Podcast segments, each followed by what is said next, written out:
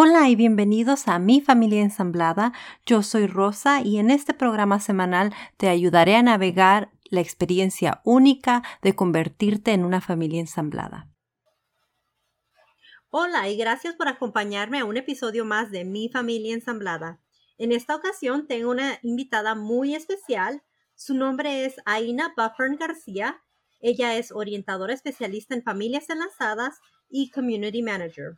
También es hijastra, madrastra, entre otras cosas que por ahora aún no tienen nombre. Pero voy a dejarla que ella se presente un poquito más y le vamos a dar la bienvenida. Muchas gracias por acompañarnos el día de hoy, Aina. Gracias por, la, por aceptar mi invitación.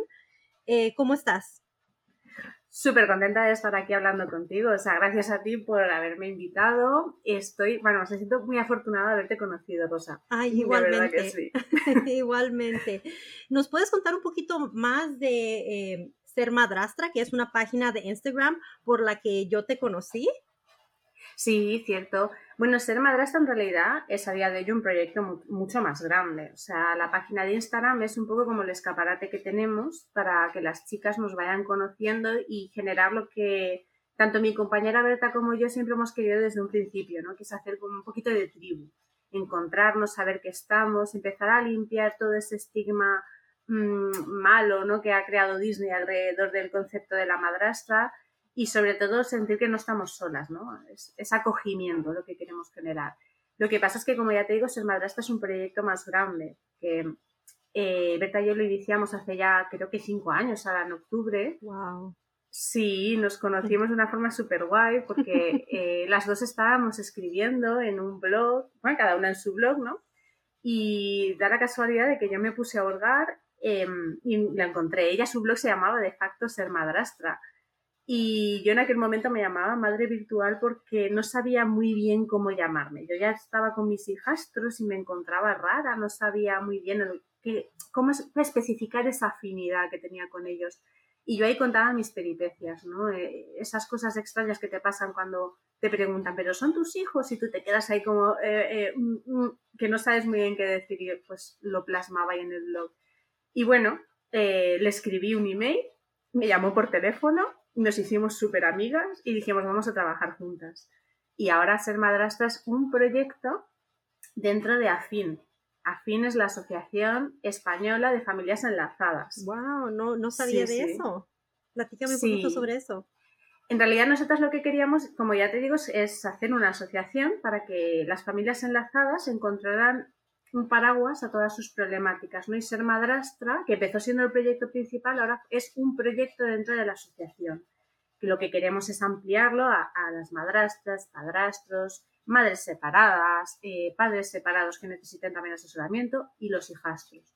¿Por qué? Pues porque da la casualidad de que además Berta y yo somos hijastras. Entonces hemos vivido pues una ruptura conflictiva con similitudes y con muchas diferencias, ¿no? Pero claro, como tenemos esa parte también de lo que supone ser hijastras, queríamos pues, eh, pues dar, dar un hueco a todo el mundo, ¿no? También hemos tenido padrastros, eh, estamos como empatizando, ¿no? Tenemos contacto con las realidades de los padrastros y creo que todo el mundo necesita en algún momento información de qué es esto de la familia enlazada. Claro, no es un tema muy comúnmente hablado, a los cuatro vientos. Siento eh, que en muchos, en muchas culturas aún es algo que se ve como una vergüenza, como algo que es un tabú. Eh, así es que cuando conozco a gente como tú, me da mucha alegría, me da mucha felicidad saber que alguien ya está haciendo el trabajo. Cuando yo empecé a hacer familia enlazada, tener una familia enlazada, no encontraba los recursos que necesitaba. Así es que saber que hay alguien que ya tiene esos recursos disponibles para las familias como la tuya y como la mía es muy importante para mí y es por eso que he decidido eh, compartirlo con mi audiencia. Claro, es que es lo que tú dices. Nosotras, eh, cuando empezamos a escribir los blogs, aunque ya teníamos toda la parte experiencial ¿no? de haberlo vivido de pequeñas, eh, somos, o sea, la familia enlazada es nuestro medio, por así decirlo, no sabíamos poner nombre a, lo que estábamos viviendo, sintiendo. Cuando llegamos a, la madrastridad, que es como nos gusta llamarlo, nos faltaba lo que tú dices, ¿no? Esa información de qué nos está pasando, esto cómo se tiene que gestionar. Entonces, de ahí surge la necesidad de empezar a divulgar con la experiencia y luego más adelante a formarnos. Nos ha costado mucho. Es que además, date cuenta de una cosa, la hipocresía social que hay en torno a esto. O sea, tú miras en cualquier país la tasa de divorcios y es altísima. ¿Por qué? Pues porque la gente eh, pues vive muchos más años, el divorcio está algo está normalizado, la gente pues se enamora, se desenamora, lo normal de la vida, ¿no? Entonces, claro, como está empezando, eso ya no es un estigma, pues la gente es joven y está empezando a, querer seguir viviendo después de una separación, aunque tenga hijos, lo normal, ¿no? Y claro, se tiene que hablar de estas cosas. Esto está sucediendo. Lo que pasa es que muchas veces las necesidades sociales van un poco por detrás, además de, la legislación y, todo el, marco teórico en el que tiene que ir amparado, ¿no? Y ya te digo, a nosotras nos encontramos que había ahí un hueco y necesitamos pues eso, formarnos para empezar a, divulgar y luego a, recoger a todas estas mujeres que hemos ido encontrando a lo largo de nuestro camino para empezar a decirles sí, eso que tú estás sintiendo es normal. O sea, tienes que dejar de darte latigazos, no pasa nada. Tú estás viviendo algo parecido a lo que yo he vivido y yo estoy contigo. Yo voy a estar aquí para apoyarte. Claro, y aprendes que todas las familias enlazadas son diferentes, ¿cierto? Porque me imagino que ellas aprenden mucho de ti, pero tú también aprendes mucho de tus miembros o de las personas a las que están ayudando. Sí, sí, sí, totalmente. O sea, es verdad que hay puntos en común. Tú puedes hacer una, generalidad, ¿no? Por ejemplo, una de las, de las referentes que, que he tenido a la hora de formarme ha sido Patricia Papernow.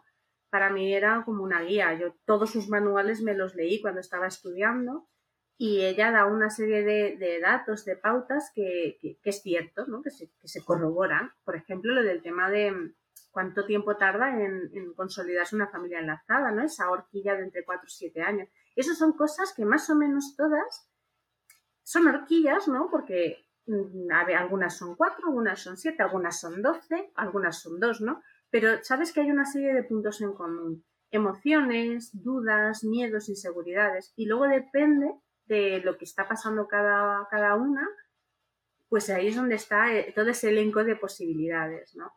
Hay casos fascinantes, o sea, hay familias que, vamos, tienen una situación divina, hay familias que tienen situaciones horrorosas, eh, ves de todo, ves de todo. Claro, y luego hay familias que tienen situaciones maravillosas y se convierten en horrorosas o horrorosas y se convierten en maravillosas. Así es que sí es bueno escuchar los, los, consejos de los demás. Creo que en esas situaciones de los que han pasado por esta situación, mm. eh, porque algo hay que aprender de cada quien. Estoy totalmente de acuerdo. Y entonces, eh, ¿qué recursos tienen ustedes en su página? Pues mira, actualmente tenemos Claro, es que ahora hemos diversificado mucho. Eh, tenemos Facebook, tenemos Instagram y tenemos la página web sermadrastra.com. Entonces, eh, lo que nosotros hacemos para la comunidad en las redes sociales es un poco como lo que te he dicho, ¿no? Generar tribu. Se va generando conversación, nos gusta ir preguntando a la audiencia para que nos cuenten sus experiencias, nos gusta ir recogiendo porque de alguna forma mm, las chicas se sienten validadas cuando tú les preguntas, les recoges, compartes, ¿no? además, como Instagram tiene esta herramienta tan fantástica que es todo anónimo, está muy guay. Entonces todo el mundo se siente interpelado y te van escribiendo y se genera una red de comunicación y es lo que tú dices, así dices, ostras, yo estoy pasando por esto, ¿no? Y no te sientes expuesta y está muy bien. Ahí se generan unos diálogos bonitos. Pero lo que es la web, tenemos la parte del blog con una serie de artículos que venimos escribiendo, ya te digo, va a hacer cinco años ya en octubre, Em, para empezar a poner nombre a las situaciones, ¿no? Por ejemplo, el otro día estaba yo trabajando con una madrastra y estábamos hablando del concepto del hombre bisagra. Le hizo mucha gracia, ¿no? Porque le decía, utiliza tu marido. Tu marido es el hombre bisagra entre, entre tú y tu hijastra. Y decía, ostras, qué gráfico. Yo, claro que sí, él se mueve así entre las dos. Sí, sí. Yo utilízalo a él. Él está en medio a veces se nos, se nos resulta muy invisible ¿no? La, realidad que viven nuestras parejas. Ellos también tienen un proceso, ¿no? Y ellos están ahí entre dos aguas a veces para que tú, pues eso, te lleves bien con, sus hijos o que sus hijos se lleven bien contigo y está ahí cric, cric, cric, y a veces chirría más, a veces chirría menos, ¿no? Pues por ejemplo eso, ¿qué es el hombre bisagra? ¿Qué, ¿Cuáles son las emociones recurrentes como madrastra? ¿Qué es lo que nosotras llamamos la metamorfosis de la madrastra? ¿no? Todo esto esta serie de emociones por las que pasas hasta que dices, mira, mm, hasta aquí hemos llegado. Yo he sentido miedo, inseguridad, celos, tristeza, me he sentido sola y he llegado un momento que he decidido que esto ya no es mi circo, que hasta aquí hemos llegado y me convierto en mariposa, ¿no? La metamorfosis. Me encanta, me encanta, me encanta eso. Es que, yo creo que hay que positivarlo. es un proceso que puede resultar muy feo o muy bonito según el enfoque que le demos. Y nos gusta darle un enfoque positivo. Se pasa muy mal. No hay que, no hay que negarlo. La madrastría es un camino muy duro, pero también es un camino largo. Es un recorrido de fondo. Entonces vas pasando por diferentes fases. Nombrar esas fases.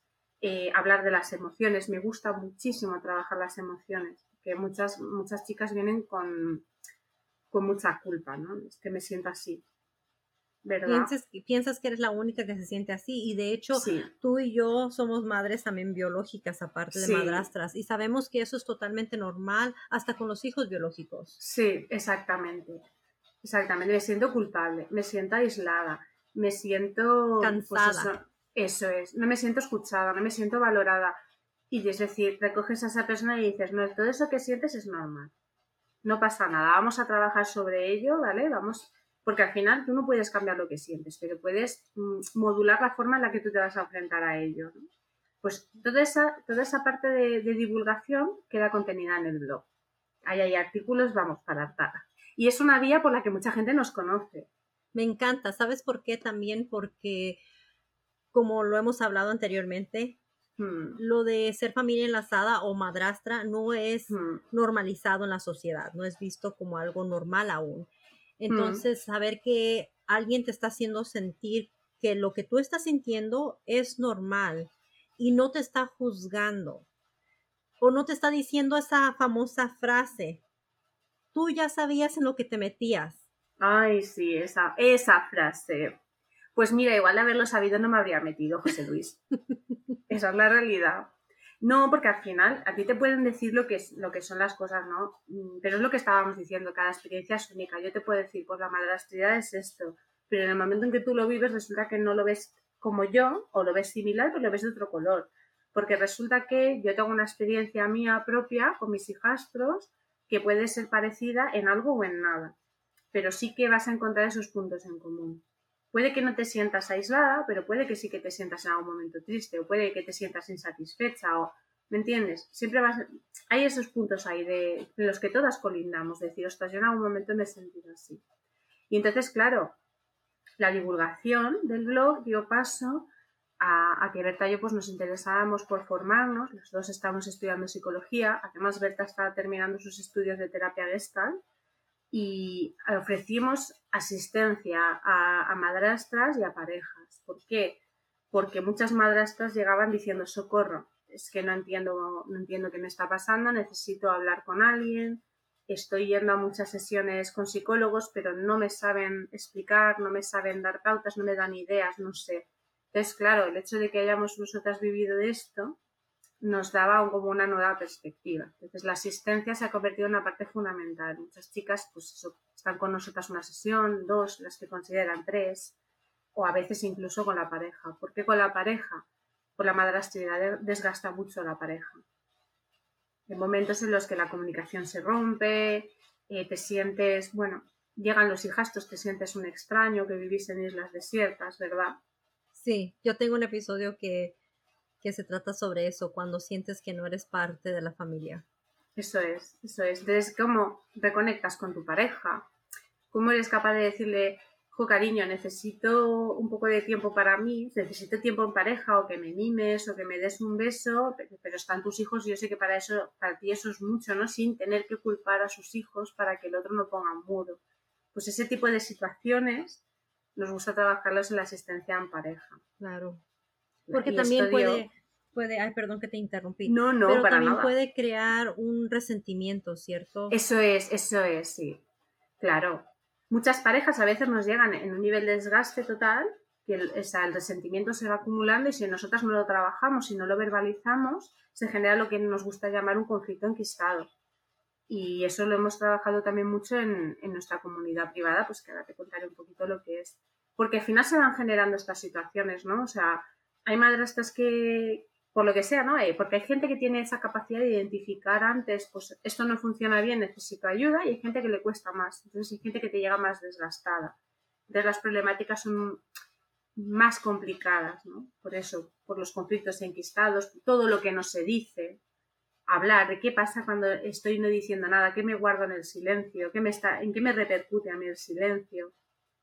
Cierto, cierto. Es por eso que me encantan este tipo de recursos, eh, porque también aparte de eso, siento que he encontrado muchos grupos como de mm. Facebook o cosas así, en donde hay madrastras que se dan consejos y es muy mm. apreciado, pero a veces son los consejos muy crueles o muy incorrectos eh, hacia los niños, más que nada. Me sorprende porque todas somos adultas y los niños no tienen la culpa y hay muchas mm. que son muy crueles con los niños.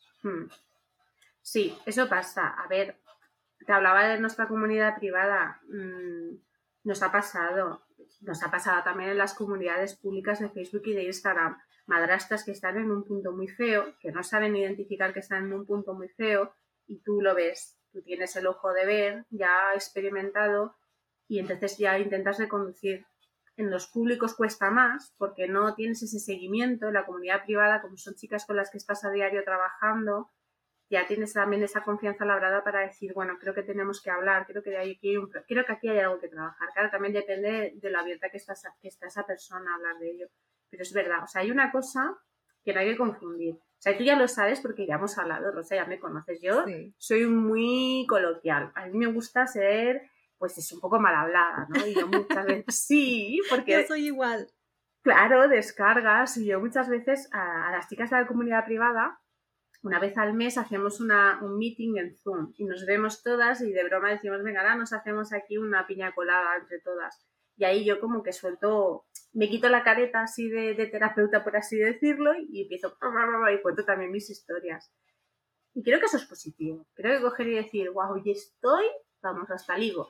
Es muy bueno, es muy saludable. Pero claro, hay una delgada línea entre, entre hacer una crítica por los jajas, por así decirlo, ¿no? Que sabes que, bueno, que lo sueltas, pero estás buscando la forma constructiva y luego lo que tú decías. Eso es lo que nosotros llamamos el apoyo tóxico. Cuando realmente te estás ensañando porque te sientes mal, pero no quieres reconocer que te sientes mal y encima todo el mundo te está aplaudiendo. Eso también hay que saber identificarlo. Claro, sí, es muy cierto. Y es lindo saber que tienes una amiga aparte de una terapeuta, porque, bueno, la mm. terapeuta tiene lo profesional, pero tu mm. amiga tiene tu respaldo, es tu respaldo, es la persona mm. a la que le puedes confiar, la que le puedes decir, y hay veces que necesitas desahogarte, necesitas un oído, quien te escuche y que no te esté juzgando, ¿cierto? Totalmente. Entonces a veces sí dice uno cosas que quizás para la otra gente que no mm. son madrastras es algo bastante cruel, como a veces digo, yo quiero ahorcar a mis hijastros, pero no literalmente lo voy a hacer. No, es que estoy eh, frustrada en ese momento. Claro, pero también es que nos, también la sociedad nos juzga mucho más fuerte a las madrastras que a una madre biológica. Sí, Que a las madres también se la juzga, indudable, pero claro, la madrastra siempre lleva la sombra, ¿no? De a ver en qué momento se quita la careta y es una vieja bruja con verrugas en la cara. Claro, o sea, yo, y yo les digo muchas veces de broma a mis chicas, digo, venga, va, total, nos ponemos y pilotamos escoba. ¿Sabes? Porque es que es así como hay que tomarlo. Ya que dicen que eres una bruja, pues voy a serlo de verdad. Pero tienes toda la razón, se te mira más, se te juzga más. Eh, hay, hay entornos que son muy hostiles para nosotras. Por ejemplo, el colegio. O sea, el, centro escolar es un entorno hostil. Y una de las tareas que a Berta y a mí nos encantaría es empezar a, a cambiar los protocolos escolares. Todavía no se ha dado el caso, pero estamos nosotros ya lo tenemos claro. Además, esto, esto enlaza con algo que te quería contar antes. No, no, me, no me han visto, pero estoy aplaudiendo.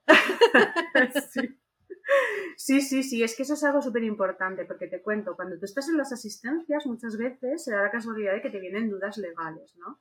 Y tenemos la, la suerte, bueno, yo me siento súper afortunada de que en, la comunidad privada conocimos a una madrastra que se ha hecho amiga, que además es la madrina de mi hijo, que es Patty, que, es abogada de familia. Entonces, Patty se ha puesto a trabajar codo con codo con nosotras para tener también ese asesoramiento legal para las familias enlazadas. Sí, lo vi en tu página web, ahí lo tienes en tu página web para los que nos están escuchando. Si después de que escuchen este episodio quieren rebuscar, eh, les vamos a dejar eh, la página web en eh, la descripción de este episodio pero sí, sí que tenías eso en tu página. Sí, es súper importante. ¿Por qué? Por lo que estábamos hablando del apoyo tóxico, porque de pronto tú estás en un grupo con gente, esa gente, pues lo mismo mm, hay una persona que es arquitecto, tienes otra persona que es cajera de supermercado y tienes otra persona que resulta que es maestra, ¿no?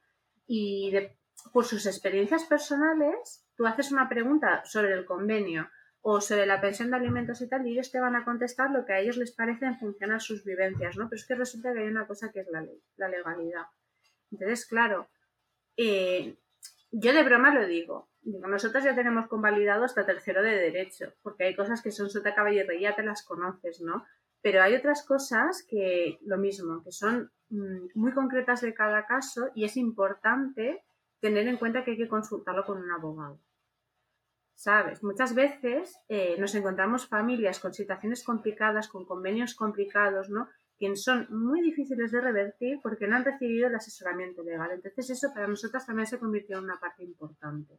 Si tienes dudas de legalidad, aquí entre nosotras tenemos a una madrastra, que además su madre es madrastra, por lo tanto está también en el entorno de familia enlazada que te va a poder asesorar. Y está con nosotras en la comunidad privada contando también sus experiencias, pero además puedes contactar con ella una sesión para que te asesore legalmente, para que no tengas ese tipo de situaciones, porque a veces como que se nos olvida ¿no? la parte legal y nos encontramos en auténticos bretes. Y para que la gente sepa, también lo legal, bueno, para las que son madrastras solamente y no tienen hijos biológicos, hmm. la cuestión legal del esposo hmm. o de la pareja también nos afecta. Sí. O sea, no es que nos lavamos las manos y pues este no es mi problema, no me interesa, también afecta a nuestro hogar. Hmm.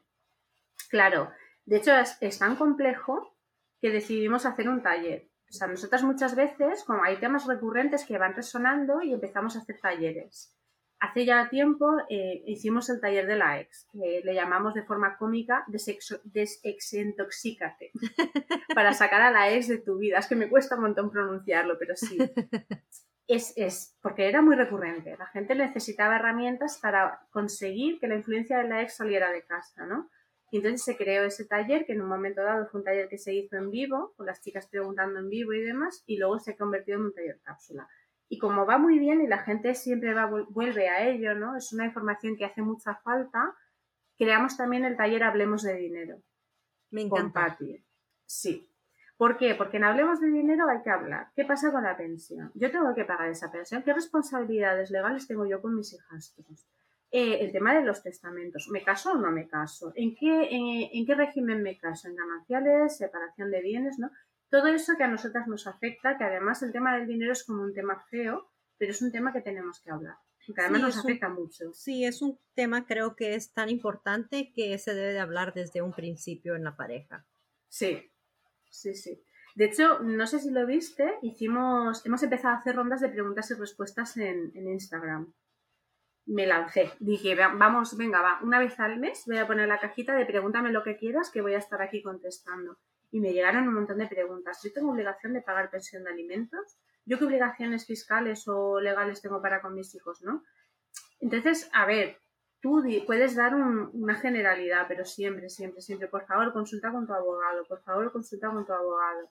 Y ahí, pues ya te digo, el taller ese, que le imparte Patti, que es abogada, está pues para todo el mundo que, que tenga esas dudas, que necesite consultar, porque además nuestros talleres están disponibles siempre, no, no es que tengan una caducidad, en el momento en que tú eh, accedes a ellos, puedes revisionar los vídeos o los documentos, porque además algunos tienen hojas de trabajo siempre que lo necesites. Wow, perfecto, perfecto. Y bueno, eh, también es importante recalcar que cada país o cada estado, como en nuestro caso, tiene sus propias leyes, pero al menos esto te da una idea de lo que le puedes preguntar al abogado cuando lo busques. ¿Cuáles son las preguntas? Es como un formato de preguntas que le puedes hacer a tu abogado a que te conteste, ¿cierto? Total. Sí, nosotras, a ver, especificamos siempre, esto eh, es lo referente a España. También es verdad que dentro de España hay diferentes jurisprudencias, ¿no? Más o menos hay una generalidad, pero bueno, hay que ver cada caso. Para otros países, claro, tenemos chicas mm, en Latinoamérica en todos lados, básicamente. Muchísima gente en México, en Estados Unidos, en Japón, en Alemania, en Austria. Entonces, es lo que te dices, aunque no podamos responder a todas las preguntas porque no conocemos todas las leyes, todas las legislaciones, pues sí que podemos dar esas ideas, esos conceptos para que luego pues no te pillen frío, para que, para que las cosas te suenen, porque es lo, es lo mismo que hablábamos de la familia enlazada, ¿no? Cada caso es concreto, pero luego hay una generalidad. Entonces, al menos las cosas te suenan. Claro. Y también otra cosa que me parece importante es saber hasta dónde puede llegar la ex. Uf, Porque uno se siente muy desprotegida. Te lo puedo decir por mi propia experiencia. Me lo han dicho porque yo no estoy casada con Jason. Estamos nada más juntados. Eh, y me lo ha dicho ella en mi cara. Tú no eres nadie porque tú no estás ni casada con él. Uf, es que el tema de la ex es un melón, ¿eh? Es un melón para abrir, sí. A ver, sí que es verdad que, bueno, que casarse es una buena idea cuando somos madrastras, por lo que tú dices, porque te da un amparo legal. ¿Por qué? Pues porque el problema que hay con la ex es que muchas de ellas son personas pues, que todavía están como encasquetadas en su duelo, no han terminado de pasar página, no han terminado de elaborarlo, entonces tienen un resentimiento muy grande.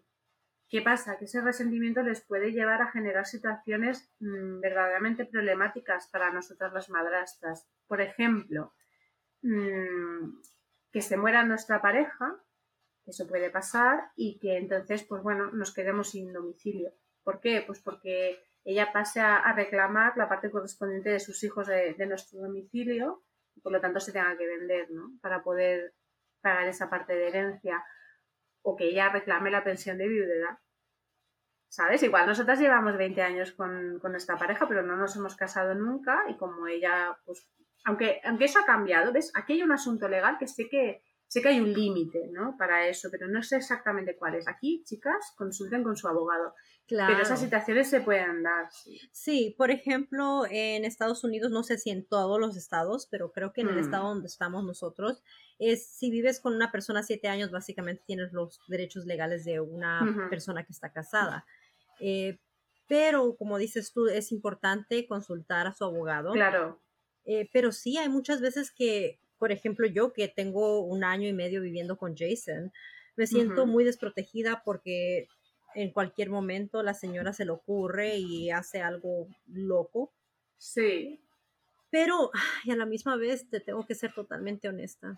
No sé si lo, mejor es casarme.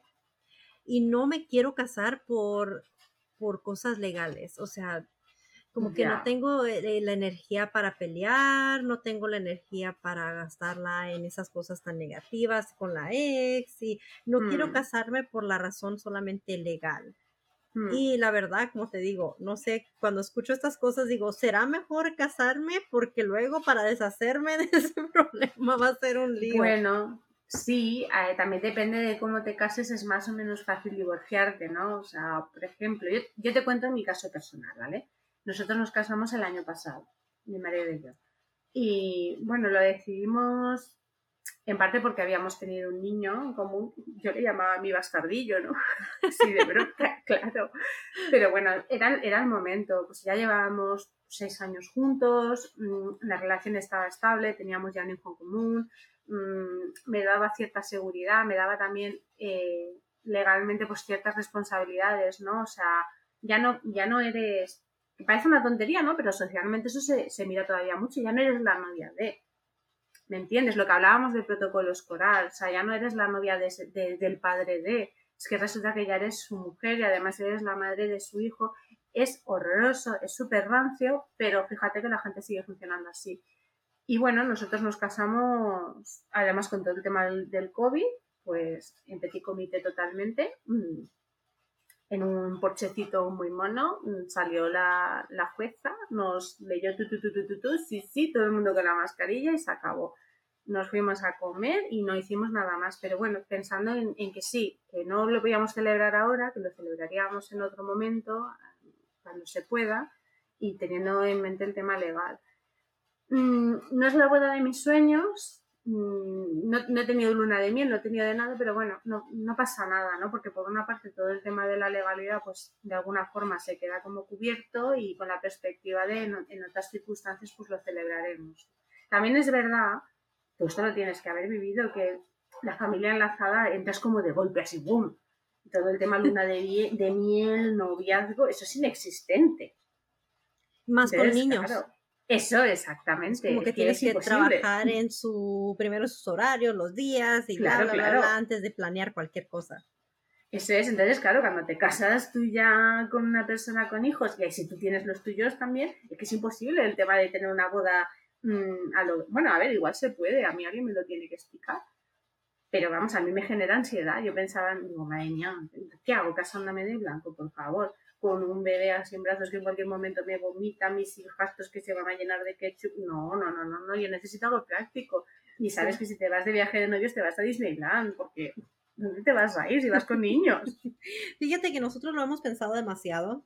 Eh, de hecho, hemos hablado con los niños sobre la boda y todo eso. Mm. Eh, no es algo que quiero hacer en grande. Al principio, cuando yo era chica y tengo un episodio que habla sobre esto, pensaba en la boda de mis sueños, una boda grande con toda la gente. Pues es lo que nos enseñan de pequeñas, ¿cierto? Nuestras familias, que te vas a quedar con esa persona toda la vida, bla, bla, bla, bla, bla, ya sabemos. El, el cuento de la Cenicienta. Pero bueno, yo no soy la Cenicienta. Y, yo vivo por mis propias reglas, así es que nosotros hemos hablado con los niños, los niños dicen que tienen, tenemos que esperarnos un poquito, mm. respetando a lo que los niños dicen, porque ellos ya están un poquito mayorcitos para entender. Mm. Eh, queremos irnos a algún lugar bonito, alguna playa en algún otro país cuando todo lo de COVID pasa, pase, si es que mm. pasa. Em, entonces, y, y, solamente tener a los niños, a nuestra familia más cercana a los niños, mi mamá, su mamá, o la gente que quiera estar ahí, pero en realidad no hacer algo súper grande. Creo que eso ya, como te digo, ya lo viví anteriormente. No me casé en la boda de mis sueños la primera vez. No espero hacerlo esta vez y mis sueños han cambiado totalmente. Es que esa es la cosa. Mm, también cambia. Bueno, habrá madrastros que nos escuchen y digan, bueno, pues yo sí que me quiero casar de princesa, pues hay que hacerlo. No, quien quiera hacerlo tiene que hacerlo. Sí. hay una cosa que tiene que quedar clara. Que tú mm, te vayas a casar con una persona que ya se ha casado anteriormente, no exime el hecho de que si tú quieres una boda de princesa, tengas una boda de princesa. Claro, y de, blanco si quieres de blanco. Eso, eso. Es que te voy a contar una cosa muy guay. Resulta, ya te he contado antes así cuando no estábamos grabando lo de mi tío, el hermano de mi madre, que era mi figura parental, ¿no? Porque mis padres están divorciados desde que yo tengo, pues... ¿El que te llevó a Nueva York? Sí, el que me llevó a Nueva York, mi tío, ¿vale? Vicente. Pues eh, ese. Saludos a Vicente. Calla, que además es muy tímido y se muere de vergüenza, seguro. Ay, sí, sí. Pues venga, voy a, voy a contar la, anécdota graciosa. Resulta que mi tío ha sido el solterón toda la vida. Y, y bueno, pues con sus 60 y se ha casado. Yo voy, a decir 65, no sé si han sido más. Entonces le conoció a, a una chica más joven que él, que además estaba divorciada con un hijo. Y, y, nada, y ella quería una boda de princesa, porque no había tenido una boda de princesa. Y mi tío decía, ah, ver, porque él era, era, un solterón de libro, un gruñón, y, pues, y, al final tuvo una boda de princesa. Y es que me parece muy bien. Se casaron el año pasado en un sitio precioso. Ella se casó con su vestido blanco, precioso, y todo precioso, todo precioso. Fue, a ver, con el contexto del COVID, al final éramos, por lo que tú dices, ¿no? Pues cuatro personas, tal, no sé qué, pero bueno, allá la llevó al altar su hijo, que su hijo ya tiene 20 y muchos años. Mm, me dieron sí, Fue, fue muy bonito, fue muy bonito, nos lo pasamos muy bien. Yo Claro, yo decía, madre mía, yo los veo ahí besarse, me da un soponcio y, y, les decía de broma, digo, es que eres como mi padre, el vete a besarte, ahora es que, oh, por favor, para ya. Era cómico, lo pasamos muy bien. Pues es eso, o sea, mm, quien tenga su sueño de casarse de princesa lo tiene que cumplir. Claro, es que uno tiene que hacer lo que lo hace feliz a uno y no, no hacerlo por lo que diga la gente. Efectivamente, efectivamente. Y decían, ah, es que, claro, es que son muy mayores, es que no sé qué, bueno, pues, y que ¿Me entiendes? Si a ella le hace ilusión y a mi tío le parece bien, pues fantástico y maravilloso. Adelante. nadie más tiene, claro, nadie más tiene derecho a opinar. Y eso a las madrastras nos lastra mucho. Estamos como muy pendientes de lo que todo el mundo diga, ¿no? Porque como, como es la lupa que tenemos encima, lo que hablábamos antes de el ser malas y tal, ya es como, si se casa de blanco que lagarta, se quiere llevar el dinero, quiere apartarlo de sus hijos, bla, bla, bla. No, pues es que resulta que yo soy una persona que tengo unos sueños, que tengo unas aspiraciones, que me he topado con esto mm, sin comerlo ni beberlo y estoy intentando que funcione, quiero que sea mi familia, pero claro, tú no puedes dejar de ser tú. porque la otra persona tiene una familia y tenéis que ser familia enlazada, ¿no? Porque además eso es un error que cometemos mucho, ¿no? Yo soy yo y tengo mis aspiraciones vitales y de pronto empiezo a diluirme en pro de que la familia funcione. Y ahí es cuando de pronto me doy cuenta de que ni la familia funciona, ni yo soy feliz, ni la pareja funciona, ni nada. Y ahí hay que echar el freno y revisar, a ver qué está pasando aquí, ¿no? Quizás es que has cedido demasiado terreno y tú has dejado de ser tú.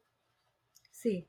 Cosa que nos sucede también a las madres biológicas. Sí, total. Que dejamos de, cuidarnos por cuidar a nuestros hijos y por muchos años, y lo he dicho en otros episodios, hemos sido em, domesticados, para no decirlo de otra manera, en pensar, o domesticadas más que nada las mujeres, en pensar de que ser madre es como un sacrificio, es sufrir, es dar por los hijos y olvidarse de uno misma. Hmm, También hmm. ser madrastra es que hmm. te pide mucho la sociedad eh, y hay que darle una nueva luz, o sea, no somos em, las malas del cuento, no somos las roba maridos, no estamos tratando de separar a los padres de los hijos, eh, no estamos tratando de hacerle daño a la expareja, eh, y somos seres humanos, o sea, también somos mujeres que queremos hacer las cosas que nos gustan, queremos disfrutar nuestro tiempo con, nuestra pareja solas, como cualquier otra pareja.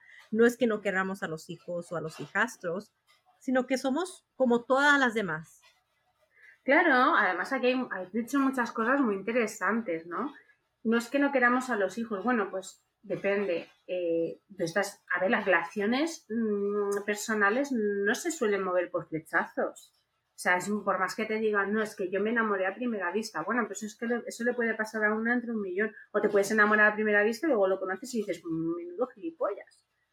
¿Me entiendes? Las, relaciones se tienen que trabajar. Entonces, eh, pensar que en el momento en que tú veas a los hijos de tu pareja vas a decir, ¡ah! Flechazo, es irreal.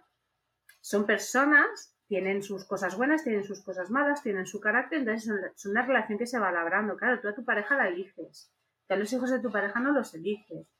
Entonces, claro, eso requiere tiempo y requiere encontrar espacios en común y requiere pues ayuda del hombre bisagra, ¿no? Que nos ayude a integrarnos ahí. Claro. Y cuando digo es que no es que no quiera a los hijos, bueno, es que no es que uno diga no los quiero, sino que es que no los amas.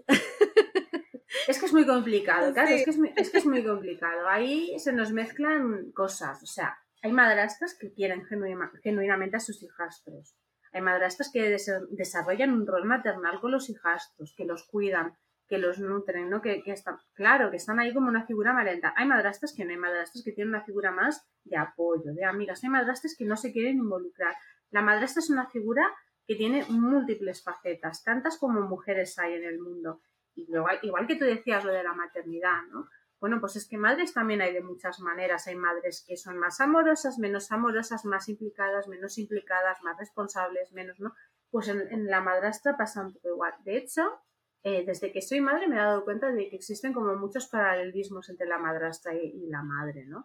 Hasta el punto de que podríamos tener muchas más cosas en común pero cuesta. ¿Por qué? Porque se genera socialmente esa rivalidad madrastra-madre, ¿no? Esa eterna pelea de mujeres por algo que ambas consideran o, sea, o han considerado valioso, la figura del hombre. Bastante retrógrado, tenemos que empezar a cambiar el chip. Y otra cosa que has dicho súper interesante es la abnegación esa de como madre, yo le tengo que dar todo por mis hijos, hasta la salud, hasta la vida. Bueno, no, resulta que igual como madre hay una enseñanza mucho más valiosa que es a decirles, mira cariño, yo te quiero mucho, pero mira, es que si mamá te da más va a reventar y como reviente va a ser una porquería para ti, para mí. Y hasta aquí hemos llegado. Eso se lo he dicho a mis hijos todo el tiempo. Claro, claro. Es que, mira, es como, yo siempre les explico a ellos, es como un doctor. Digamos que tienes un doctor en la sala de emergencia. Y con todo lo de COVID, pues podemos sentirnos un poquito eh, más de acuerdo con, este, con esta teoría que yo tengo. Si tienes un doctor en la sala de emergencia que come bien, durmió bien, se siente bien, está preparado y listo para atender a esos pacientes, ya sean 100 o 200 pacientes. Pero si tienes a un doctor que está enfermo, que está cansado, que no ha comido, ¿qué tipo de cuidado le va a dar a esos 100 pacientes? ¿a cuál doctor prefieres tú? Claro, eso es. Y se lo tengo que explicar a mis hijos de esa manera para que lo entiendan. O sea, mamá también necesita comer, mamá también necesita dormir, mamá también mm. necesita hacer lo que le gusta hacer, lo que disfruta. O sea, no puedo ser esa mamá sacrificada claro. que, nos, que nos han enseñado a hacer en nuestras culturas y hasta en las películas o las novelas que la mamá buena es la mm. mamá que es casi virginal, que no, no, no, le gusta ni tener pareja, que llora siempre mm. por los hijos, que no come, que no duerme. No, eso no puede ser ya más. Claro, pero si te das cuenta, nosotras como madres, ese recorrido lo hemos hecho. Teníamos el referente de nuestras madres o de nuestras abuelas, de los sacrificios, hemos visto lo que conlleva, no nos gusta y queremos hacer un nuevo modelo de maternidad, pero como madrastras nos faltan referentes. Entonces, como no tenemos con quién mirarnos, solo tenemos el reflejo este de la madrastra malvada. Lo que sabemos es que no queremos ser malvadas, ¿no? No queremos ser como las madrastras de las películas. No nos nace natural. Exacto, Para eso se trabaja mucho. Eso es. Y entonces, claro, tú coges y dices, como no quiero ser la madrastra malvada, voy a hacerlo todo. Voy a caer en la abnegación de la madre, ¿no? Como quiero ser la mejor madre, voy a darlo todo. Como quiero ser la mejor madrastra y quitarme ese estigma, voy a darlo todo. ¿Qué pasa? Que al final nos vamos vaciando. O sea, lo que has dicho tú, ¿no? De necesito hacer cosas que me gusten. ¿Por qué? Porque se nos va llenando la mochila pues de buenas sensaciones, de emociones positivas, buenas vibraciones. Y cuando yo tengo la mochila llena de, buen rollo, yo voy transmitiendo buen rollo. Entonces comparto contigo experiencias bonitas, eh, cariñitos, tal. Pero cuando estoy completamente drenada, o sea, es que no, es que no tengo nada que otorgarte. Solo voy a otorgarte cosas feas o absolutamente nada. Entonces voy a entrar en procesos depresivos y, tóxicos para mí, nocivos para mí. Entonces, claro, tenemos que empezar a cambiar eso. Sí, y por suerte, yo soy mamá biológica, así es que ya, ya tengo esa idea anteriormente. Hay personas que, o mamás, madrastras, mm. que no tienen esa experiencia previa. Yo al mm. menos tengo eso claro porque tengo hijos biológicos, pero cuando no tienes hijos y te dan la confianza de cuidar a los hijos de alguien más, sientes esa responsabilidad mucho más pesada, sientes que tienes que hacerlo, sientes que tienes que amar a los niños como si fueran tuyos, cosa que alguien me explicó y me lo explicó muy bien, o sea, ¿cómo voy a amar a unos niños como si fueran míos si yo ni siquiera sé cómo voy a amar a los que son míos porque no tengo hijos? Además, o sea, y tienes además de tener toda la responsabilidad de los cuidados, tienes esa sensación de que si eres perfecta, maravillosa, simpática, graciosa, la más guapa, te van a aceptar antes. Y eso no es así. Porque resulta que las relaciones son bidireccionales. Entonces la persona que tienes delante tiene que estar abierta y disponible emocionalmente para ello. Y los niños también están en su propio proceso de divorcio y de adaptación. O sea, ellos también han vivido esa ruptura están reorganizándose emocionalmente y se están readaptando a que resulta que ahora existes tú y vas a coexistir con ellos. Ellos también tienen miedo, inseguridad, dudas. Depende de cómo hayamos labrado el terreno, les hayamos explicado la situación, van a estar más o menos disponibles, porque tienen que hacer su proceso de duelo, ¿no? Al final, el proceso de duelo lo que, lo que hace es prepararnos para la transformación, porque una familia enlazada no deja de ser una familia en transformación. Ha pasado de ser una familia nuclear de un papá, una mamá o dos mamás o dos papás, ¿no? Eso se ha separado y ha formado otra cosa. Y ahora mismo pues tienes por un lado a la mamá, por otro lado al papá, pero es que ese papá tiene una relación y esta persona que ha entrado nueva tiene su historia, tiene su propia familia, todo se integra, ¿no? Entonces esa, adaptación ellos también la sufren y algunos pues no se encuentran en un momento en el que puedan acoger tantos cambios. Entonces a veces nosotras empezamos ahí como voy a darlo todo, voy a, darlo todo. Y a veces no tenemos la respuesta que esperamos. ¿Qué pasa? Que nuestra mochila se nos ha vaciado y de pronto ya no sabemos quién somos, no sabemos qué pintamos en la familia, no sabemos de conectar con nuestra pareja, no sabemos por qué hemos empezado ese proyecto. Nos toca empezar a deconstruir para volver a, la base y empezar a volver a construir desde unos, unos cimientos más sólidos.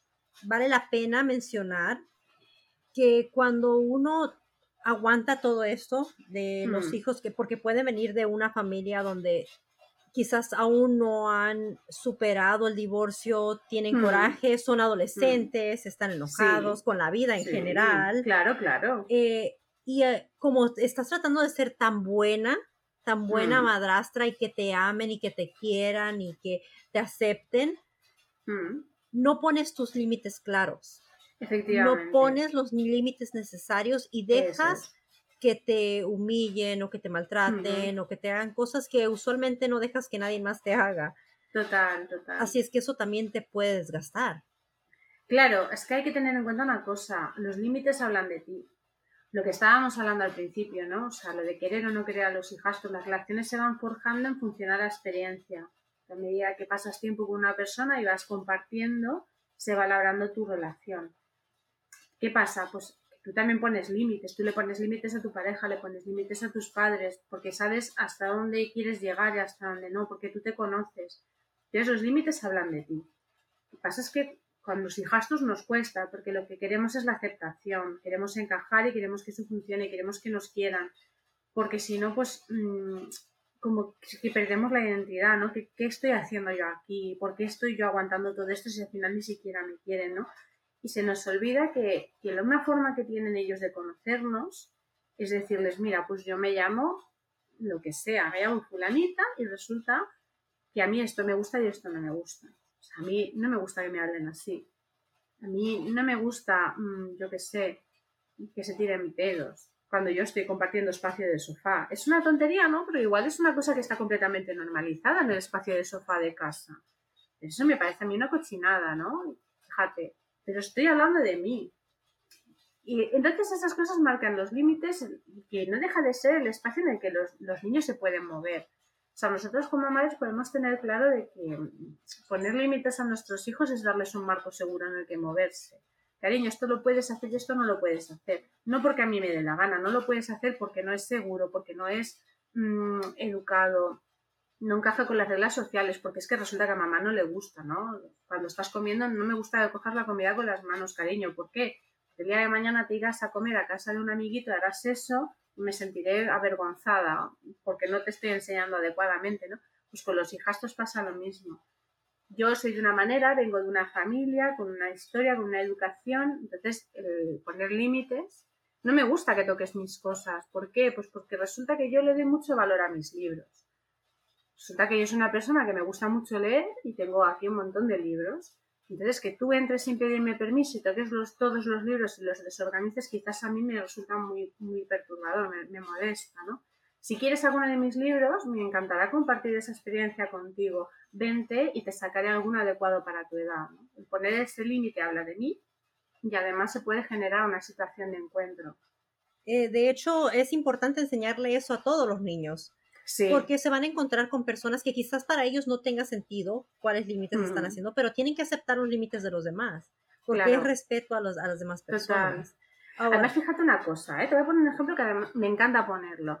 Cuando tú, sobre todo porque hace referencia a la ex, ¿no? Mm, cuando la ex, por ejemplo, mm, manda a sus hijos a casa de alguien, se lleva mucho, ¿no? pues me voy a pasar la tarde a casa de un amiguito. O resulta que se queda una persona al cargo, ¿no? Una canguro, lo que sea. La ex dice, eh, a esta persona le tienes que hacer caso. ¿eh? Si, esta, persona te dice que no, o te está poniendo unas normas, o te está poniendo unos límites, esto es súper importante, ¿no? Que tú lo cumplas. Pero resulta que con la madrastra eso no pasa.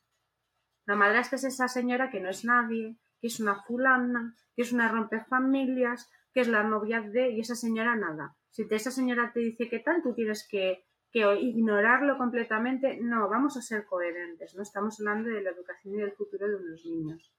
No puede ser que, en pro del resentimiento, ¿sabes? Estemos dando un mensaje contradictorio. ¿Por qué? Porque al final, día de mañana, eso nos va a venir a morder. Porque estos niños que nosotros estamos ahora mismo educando, luego serán adolescentes. Y cuando son adolescentes ya no hay espacio para educar. La adolescencia recoges lo que tú has sembrado en la infancia. Entonces, cuando tú estás permitiendo ese tipo de comportamientos laxos, luego te va a venir a morder. Y aparte que pues no está bien, como dices tú, eh, o sea, esos son comportamientos que no se le hacen absolutamente a nadie, ni los niños tarde o temprano se dan cuenta y hacen preguntas. Te lo mm. digo por experiencia, mm. porque eh, la ex, en mi caso, yo soy muy abierta en mi podcast de lo que he vivido y de las cosas que me suceden. Eh, no tengo nada que esconder y creo que mis experiencias ayudan a las demás a que vean que también tienen esas experiencias y que no es nada vergonzoso todas lo manejamos como podemos en el momento. Claro. Pero bueno, la señora, eh, muy, yo le digo muy víbora, fue a decir cosas de mí con el niño y al principio el niño se lo creía, tanto que me vino y me dijo que yo era Satanás. Ah, pues. y, digo, pero la culpa no la tenía él, o sea, no la tiene él, claro, es algo que se le dijo a él. Y bueno, él creía en su madre porque pues es su mamá. Muy claro. Y me, venía y me decía estas cosas y el niño me fue conociendo, pues dio la casualidad que la señora ya no lo pudo cuidar por un par de meses y yo me lo quedé tiempo completo, trabajamos nuestros problemas, nuestra relación mejoró, regresó de nuevo a casa con su mamá el 50 y 50% del tiempo y ahora que ve que yo he intentado hablar con su mamá y tener una buena relación con ella y ella me da la, media vuelta y y me dice cosas feas, él me dice, me lo ha dicho. Rosa, yo no entiendo por qué mi mamá te odia tanto si ni te conoce. Y o sea, como madre te puedo decir, a mí me dolería mucho que mis hijos me vinieran y me dijeran, yo no sé por qué odias a esa persona si ni la conoces. O sea, ella es la que está quedando mal, no yo. Y le está mm. enseñando estas cosas a los niños y les está enseñando que ella juzga a la gente sin conocerlas. O sea, los niños se están dando cuenta. Claro, es que, a ver, es que esto es una problemática muy recurrente. O sea, yo también he vivido algo parecido. Yo recuerdo, mm, pues hace ya años, que me vinieron un día y me dijeron, es que mamá dice que no eres nadie. Y yo me quedé así y digo, ¿cómo? Que yo no soy nadie. Digo, pero vamos a ver, empecé a tocarme la ropa en plan de, soy un fantasma, no existo. Claro, empezaron, jaja, jaja, venga la risa. Yo, Dios mío, pues yo me veo en el espejo, yo creo que soy alguien, ¿no?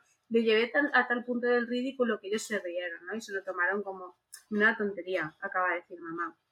Entonces, bueno, no le di ningún tipo de importancia porque es lo que tú dices, o sea, es su madre y ellos necesitan tener esa figura intacta y respetarla y que tenga valor, ¿no? Porque al final la identidad de ellos se conforma a sus padres, ¿no? Porque son su referente.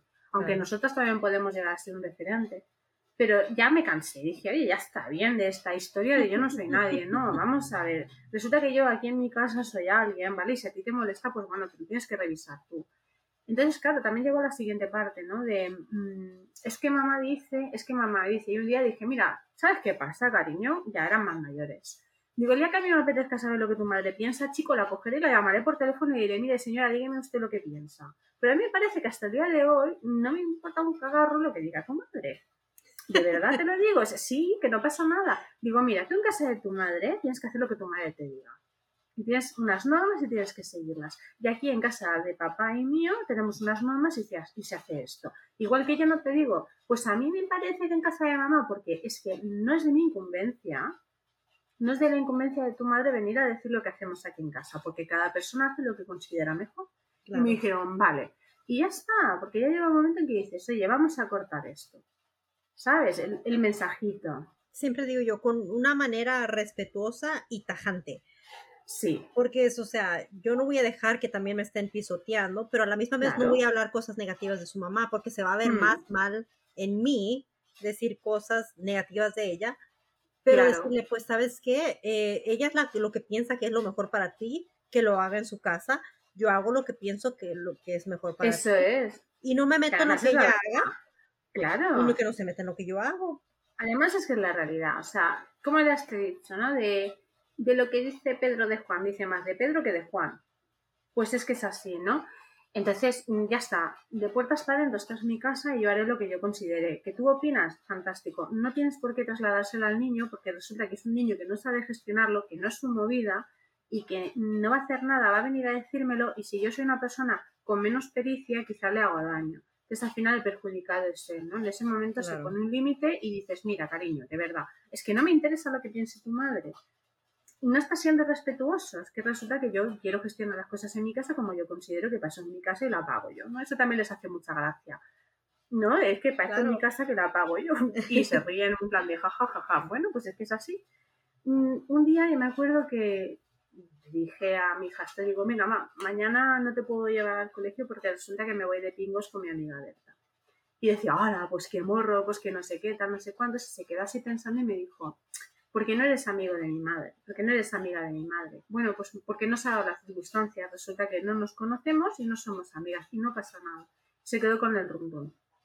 Y entonces se ve que le preguntó a su madre y su madre ya le dijo que no quería ser mi amiga, que bla, bla, que no sé cuántos y que no le caía bien y tal. Chica, de verdad, o sea, es un niño muy pequeño, mm, no hace falta. Entonces, bueno, vino y me dijo, es que mamá me ha dicho que tal, no sé cuántos. Mira, cariño, ¿sabes qué pasa? Que si me tuviera que preocupar de lo que todo el mundo piensa, ya me habrían salido canas, tendría el pelo blanco de las canas. ¿Sabes? Es que no todo el mundo se tiene que gustar y ya está. Y le dije además en ese momento, dije, mira, te prometo, siempre, siempre, siempre, siempre trataré a tu madre con respeto. Por más que no nos llevemos bien, por más que no seamos amigas, nunca jamás me vas a saber discutir con tu madre por nada. Mi hijo, ¿me lo prometes de verdad? Y dije, te lo juro, que no lo voy a hacer. Entonces, bueno, niño encuentra un espacio seguro, ¿no? Pues para venir y decirme, pasó, mm, es que papá se enfadó y habló mal de mamá. No te preocupes, cariño, yo hablaré con tu padre, ¿vale? Se lo voy a transmitir y tienes toda la razón. Intentas mediar, al final, como madrastra, te encuentras a veces en medio de situaciones yo qué sé, es verdad, eso ha sucedido, en alguna cena se pone tensa la cosa tal y mi marido pues a veces pues se le calienta la boca porque es una persona y dice alguna cosa que no debe. Y tener que decir en mitad de la cena, no, no, no, no, perdona, eso no puede ser. Es la madre de los niños, ¿vale? Ah, y hay que recular, hay que pedir disculpas, hay que... ¿Sabes? Eso también es poner un límite que habla de ti yo voy a enfocar esto con respeto y esto no lo voy a permitir. Yo aquí las malas formas no las voy a permitir, ni de tu madre hacia, hacia tu padre, ni de tu padre hacia tu madre. Mientras yo lo pueda controlar. Pero es que mm. difícil este, es esta posición de, de madrastra o, o madre afín, y bueno, esta fue la primera parte de mi conversación con Aina de Ser Madrastra. Te dejaré el enlace de su página web para que puedas ver el contenido que ella tiene y los recursos que pueden ayudar a tu familia ensamblada. Y para que no te pierdas la segunda parte de esta gran conversación que tuve con ella, te invito a que te suscribas y me dejes algún comentario o alguna pregunta que tengas para ella. Muchas gracias por escuchar y hasta la próxima.